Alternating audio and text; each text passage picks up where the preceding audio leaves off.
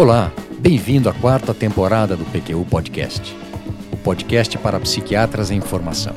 Aqui é evidência com opinião.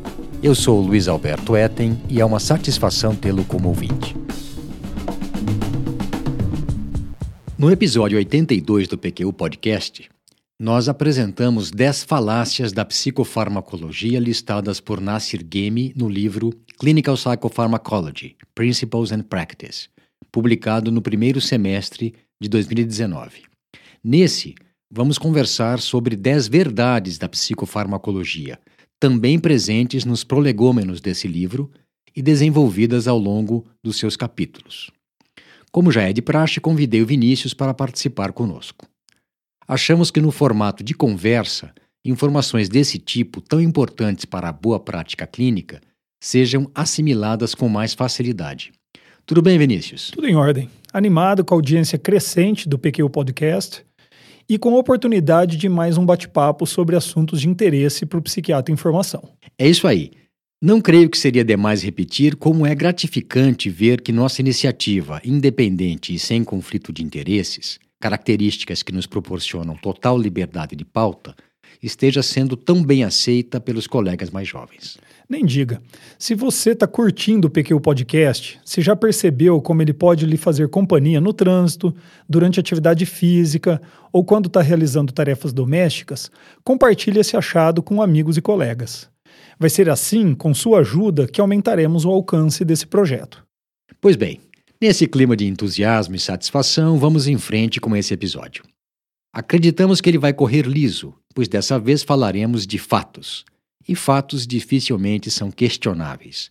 Eles podem ser interpretados de uma maneira ou outra, mas a sua existência, quer se goste ou não, não pode ser negada. O Ben Shapiro, jornalista americano, exímio debatedor, repete uma máxima da qual nunca me canso.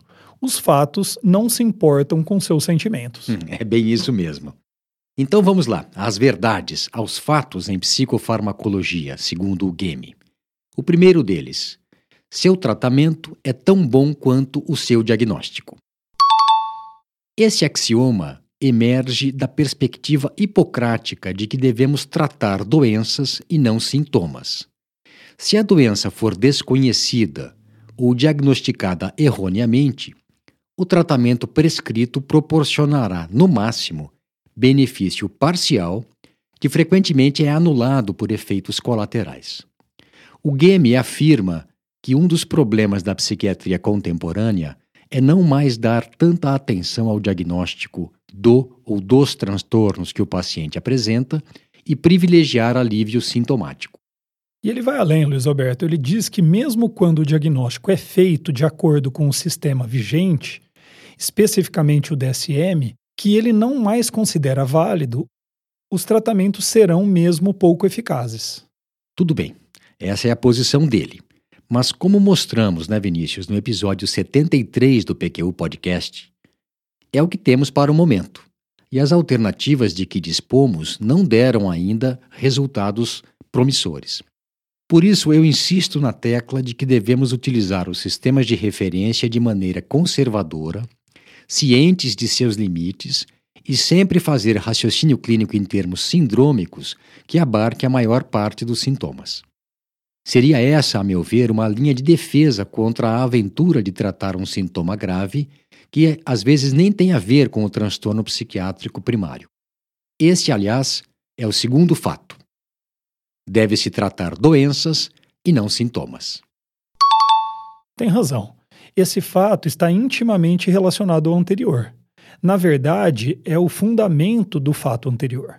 Quando uma doença, um transtorno, é tratável e diagnosticado com precisão, o tratamento efetivo e bem feito dará conta da totalidade dos sintomas. E mais, provavelmente os efeitos colaterais, sempre presentes, serão compensados pelo efeito terapêutico. Em outras palavras, o balanço custo-benefício será positivo. Isso mesmo. E por outro lado, se a doença ou transtorno não for conhecido, não for identificado corretamente ou não for tratável, o tratamento de seus sintomas terá efeitos terapêuticos modestos, se tiver algum, e nunca completos. E nesses casos, como todos os medicamentos têm efeitos colaterais, dificilmente o balanço custo-benefício será favorável. Bem posto, Vinícius. Eu gostaria ainda de dizer, para fazer justiça às ideias do Game, autor desta lista que estamos apresentando, que ele afirma que, abre aspas, os chamados antidepressivos nunca eliminarão completamente os sintomas depressivos de um paciente, e somente um medicamento que de fato trate o transtorno subjacente que causa os episódios, como o lítio, poderá fazer isso. Fecha aspas. Ô louco, Luiz Alberto, ele é assim categórico? Sim, mais à frente nós vamos ter a oportunidade de discutir essa visão dele de que, com raríssimas exceções, os psicotrópicos disponíveis atualmente são apenas sintomáticos e não medicamentos específicos e que de fato modifiquem a fisiopatogênese dos transtornos psiquiátricos. É, a KIT, como chamamos aqui a professora Cristina Delbem, usa a seguinte analogia para descrever o estado atual do tratamento psiquiátrico. É como se fôssemos pneumologistas tratando pneumonias apenas com bons anti-inflamatórios. Tá aí. Gostei da analogia, Vinícius. Terceiro fato. Preparados? Todos os medicamentos são culpados até que se provem inocentes. Essa é uma ótima formulação desse fato. Não sei se você sabia, Vinícius, mas ela nasce de uma fala de Oliver Wendell Holmes, um grande médico e escritor, em palestra feita na Massachusetts Medical Society em 30 de maio de 1860 e que ficou famosa. Eu vou ler alguns trechos em tradução livre do original. Olha que interessante. Abre aspas. Presunções são muito importantes em medicina e direito. Um homem é presumido inocente até que se prove que é culpado. Um medicamento deve ser sempre considerado culpado. Ele sempre é diretamente nocivo. Ele às vezes é indiretamente benéfico. Se essa presunção fosse respeitada, não ouviríamos tão frequentemente que, de modo geral, os medicamentos fazem mais mal do que bem. Exceção feita ao ópio, ao vinho e aos vapores anestésicos, eu firmemente acredito que todos os elixires, beberagens, tinturas e emplastros, como são usados atualmente, poderiam ser jogados no fundo do mar e isso seria o melhor para a humanidade. E péssimo para os peixes. Fecha aspas. Eu não sabia, não. Mas isso foi dito antes do advento da aspirina, da penicilina e, por que não, da clorpromazina. Então, de lá para cá, as coisas mudaram um pouco. Lógico. Mas se hoje temos bons medicamentos, com a medicalização do normal e a banalização do uso de medicamentos, o mau uso deles começa a ganhar terreno, e é nesses casos que o custo-benefício pode não ser compensador. Com efeito, todas as medicações têm efeitos colaterais, e em sendo assim, não deveriam ser utilizados porque poderiam ser nocivos. Portanto, somente se os medicamentos forem comprovadamente efetivos no alívio ou na cura de uma doença, eles poderiam ser prescritos desde que os benefícios superem os efeitos colaterais. Os médicos sabem ou deveriam saber que todo tratamento tem riscos e benefícios, que sempre devem ser considerados e colocados na balança. Poderia então contar para o ouvinte qual a nossa posição quanto à prescrição de medicamentos, Vinícius? Lógico. A regra é clara. Não prescrever um medicamento antes que seus benefícios sejam comprovados e excedam os danos em potencial de seu uso. É isso aí. Boa síntese. Vamos em frente. Quarto fato: todos os medicamentos são tóxicos. Somente a indicação e dosagem os fazem terapêuticos. Esse aqui é uma extensão do anterior. Na medida em que todos os medicamentos têm efeitos colaterais, eles podem ser considerados tóxicos.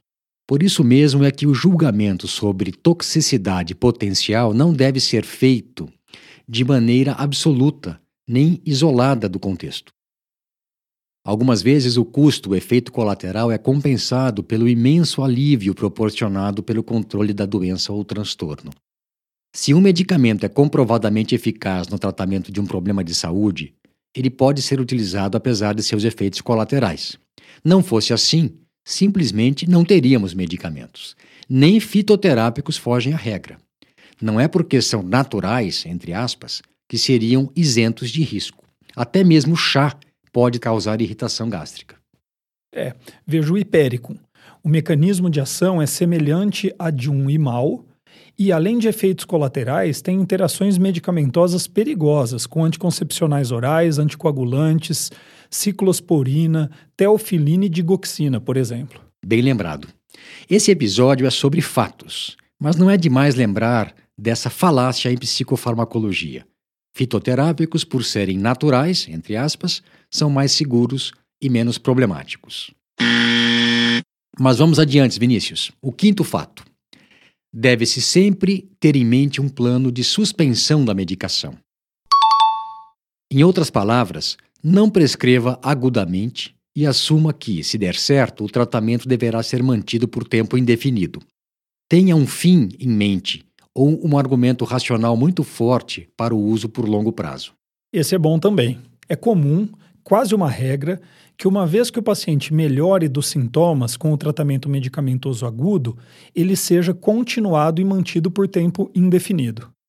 E nem sempre, eu diria até que apenas em pequena parcela de casos, isso seria realmente necessário e benéfico para o paciente. Sim, a medicação de manutenção seria válida para pacientes com depressão recorrente, transtorno bipolar, toque e esquizofrenia, que não são os transtornos mais frequentes. E mesmo nesses casos, argumento Gemi, a necessidade de tratamento e de manutenção teria que ser reavaliada de tempos em tempos. Eu faço isso a cada seis, oito meses na fase de manutenção. Outra coisa que ele recomenda quando fala desse fato é que se compartilhe com o paciente uma estimativa de tempo de uso da medicação. Quer seja é, reavaliar em 3, 6, 9 ou 12 meses, de acordo com a experiência do clínico. E aqui eu acrescento algo que não se deve fazer de cara, sem nem conhecer direito o paciente, dizer que a medicação é para o resto da vida. É, esse é um erro grosseiro. Em outras especialidades, endocrinologia, cardiologia e outras mais, essa fala pode até ser aceita com resignação. Em psiquiatria, certamente não. É isso aí. Sexto fato. A maioria dos medicamentos psicotrópicos proporciona benefícios sintomáticos, mas não modifica a doença. Desde que surgiram os antipsicóticos e os antidepressivos, nas décadas de 50 e 60, e até os anos 1990, ganhou força a ideia de que eles não eram puramente sintomáticos, como o que se dispunha até então em psiquiatria, e sim medicamentos específicos e que até curariam os transtornos na medida em que normalizariam as alterações neurobiológicas subjacentes aos sintomas que os pacientes manifestavam. É fato que hoje já temos conhecimento científico e experiência clínica suficientes para dizer que essa crença não foi confirmada não passou de uma ilusão. A maior parte dos psicotrópicos não corrige o que seria a causa do processo subjacente aos transtornos mentais e que produz seus sintomas. O Game declara que a exceção mais clara a essa verdade é o lítio, que de fato altera o curso do transtorno bipolar e de depressão recorrente. Aliás, é este o critério que ele usa para afirmar esse fato, que antidepressivos e antipsicóticos não mudam o curso da depressão unipolar ou da esquizofrenia, respectivamente. Eu não concordo inteiramente com isso. Entendo o que ele afirma e concordo com a ideia de que não temos medicamentos curativos. Nem mesmo o lítio é curativo, no sentido de que resolve o problema de base definitivamente. Mas isso não me convence que sejam apenas sintomáticos. São um pouco mais do que isso. Eu também acho, Vinícius. Fato seguinte, o sétimo. Os medicamentos mais antigos são mais eficazes que os mais novos. Aqui acho que não há muito o que discutir. Muitos medicamentos foram lançados nas últimas décadas, mas nenhum deles se mostrou mais eficiente do que os de primeira geração. Passemos então ao fato número 8. Os medicamentos mais novos são mais bem tolerados que os antigos. Isso porque o grande avanço da psicofarmacologia moderna foi o desenvolvimento de medicamentos tão eficazes quanto. Ou até um pouco menos. Sim, mas atenhamos-nos aos que são tão eficazes quanto. E que têm menos efeitos colaterais. Ou efeitos colaterais menos incômodos e que permitem o uso continuado depois da fase aguda do tratamento.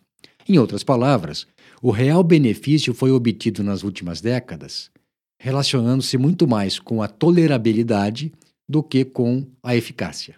O que não é pouca coisa, hein? Em psiquiatria, o uso de uma medicação raramente é por um período curto de tempo. Portanto, dispor de medicações com maior tolerabilidade causou um impacto gigantesco no tratamento dos pacientes. É por esse motivo que, via de regra, os guidelines elegem as medicações mais novas como primeira escolha. Só precisamos sempre nos lembrar que, diante de um caso que não esteja respondendo bem à medicação de última geração, os velhinhos nunca nos deixaram na mão. É, desde que sabendo utilizá-los, não é, Vinícius? Uma vez eu perguntei em aula de curso de psicofarmacologia clínica quem já havia usado imal irreversível. Ninguém levantou a mão.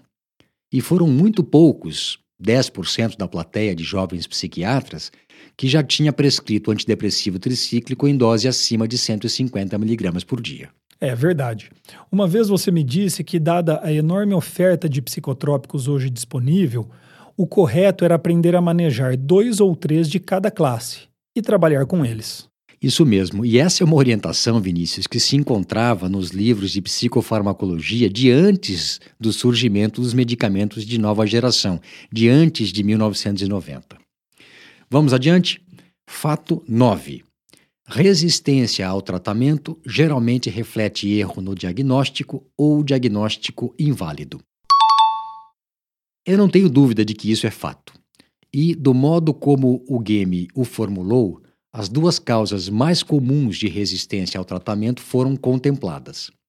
Se o diagnóstico está errado e um paciente com transtorno bipolar está sendo tratado como depressão recorrente, por exemplo, não tem como dar certo. Ele será resistente ou refratário, ambos entre aspas, ao tratamento. E voltamos aqui ao fato número um. Quer, quer relembrá-lo? Sim, seu tratamento é tão bom quanto o seu diagnóstico. Isso mesmo. Erro no diagnóstico igual erro no tratamento, que pode ser interpretado equivocadamente como resistência. Não é demais lembrar o ouvinte de que uma das coisas que tem que ser revisada nos casos que não respondem como se esperava ao tratamento é o diagnóstico. A outra causa de pseudo-resistência é o grau de confiança nos sistemas de diagnóstico atuais, na validade deles, enquanto se busca novos tratamentos mais eficazes para os transtornos neles listados. Afinal, dependendo do transtorno, mesmo que se utilize corretamente os critérios diagnósticos, o quadro pode não evoluir bem por se tratar de um ponto fraco, de uma falha do sistema. Luiz Alberto, há ainda outra possibilidade de resistência, que seria o uso inadequado, irrefletido e superficial dos manuais de diagnóstico. Um exemplo que me ocorre é o de TDAH. Tem razão, Vinícius. E também vários pacientes com transtorno de personalidade são diagnosticados como transtorno bipolar. Quer saber? Talvez possamos atribuir a resistência a quatro grandes causas. Três, na verdade, de pseudo-resistência, relacionadas a tratamento ineficaz por problemas de diagnóstico. Essas seriam causadas por erro primário de diagnóstico, pelo uso inadequado das descrições dos manuais de diagnóstico, que estaria dentro da primeira causa, mas é um, um subgrupo, ou pela crença exagerada na validade dos transtornos descritos nos manuais, que podem, em alguns casos, estar errados. Mas existiria também, além dessas três causas de pseudo-resistência, a resistência ao tratamento apesar do diagnóstico correto. É, desde que a prescrição esteja sendo seguida corretamente pelo paciente. Essa sim seria, então, a verdadeira resistência. Caso contrário, teríamos outra causa de pseudo-resistência, má adesão. Muito bem lembrado. E para terminar, o último fato. Faça as honras, Vinícius. Ok. O curso e não os sintomas revela o diagnóstico. Esse deriva da tradição originada por Kreplin. Foi pelo curso que ele diferenciou a demência precoce da psicose maníaco-depressiva. Apesar de sintomas parecidos em determinados momentos da apresentação clínica, a primeira, depois denominada esquizofrenia por, por Bloiler, evoluía com deterioração progressiva, enquanto a segunda não necessariamente. Isso mesmo. E tal fato é verificado na distinção que só é possível com o tempo e segmento a longo prazo entre transtornos de ansiedade e transtornos depressivos, pelo menos alguns desses transtornos, né, Vinícius? Por exemplo, desses dois com transtornos de personalidade e entre os diversos tipos de transtornos que alteram a cognição. Em geral, o psiquiatra de hoje se prende muito mais a sintomas presentes, ao que ele está vendo com seus próprios olhos, e não se preocupa tanto em caracterizar a história do paciente. O DSM e a CID certamente desenvolveram modelos diagnósticos que estimulam este erro. Um outro problema comum hoje em dia é que nem sempre o psiquiatra avalia criticamente a evolução de longo prazo do quadro durante o segmento, o tratamento, de modo a reforçar ou refutar então seu raciocínio clínico inicial. O GAME faz a seguinte recomendação, Vinícius: abre aspas. Dê atenção ao curso do transtorno ele seria equivalente à patologia para a psiquiatria. Diz que sintomas se relacionam com qual transtorno, em oposição à ideia de que cada sintoma é um transtorno em si próprio. Fecha aspas. E com isso finalizamos esse episódio do PQU Podcast. Nele, o Vinícius e eu conversamos sobre 10 verdades da psicofarmacologia, de acordo com Nasir Gemi, no livro Clinical Psychopharmacology. Espero que tenha gostado um abraço e até a próxima. Até mais. Acesse nossa página no Facebook. Lá você vai ficar por dentro de tudo o que acontece no PQU Podcast. Visite nosso site www.pqpodcast.com.br. Nele estão disponíveis todos os episódios já publicados, com as respectivas referências, organizados por data, autor e sessão. O PQU Podcast agradece sua atenção.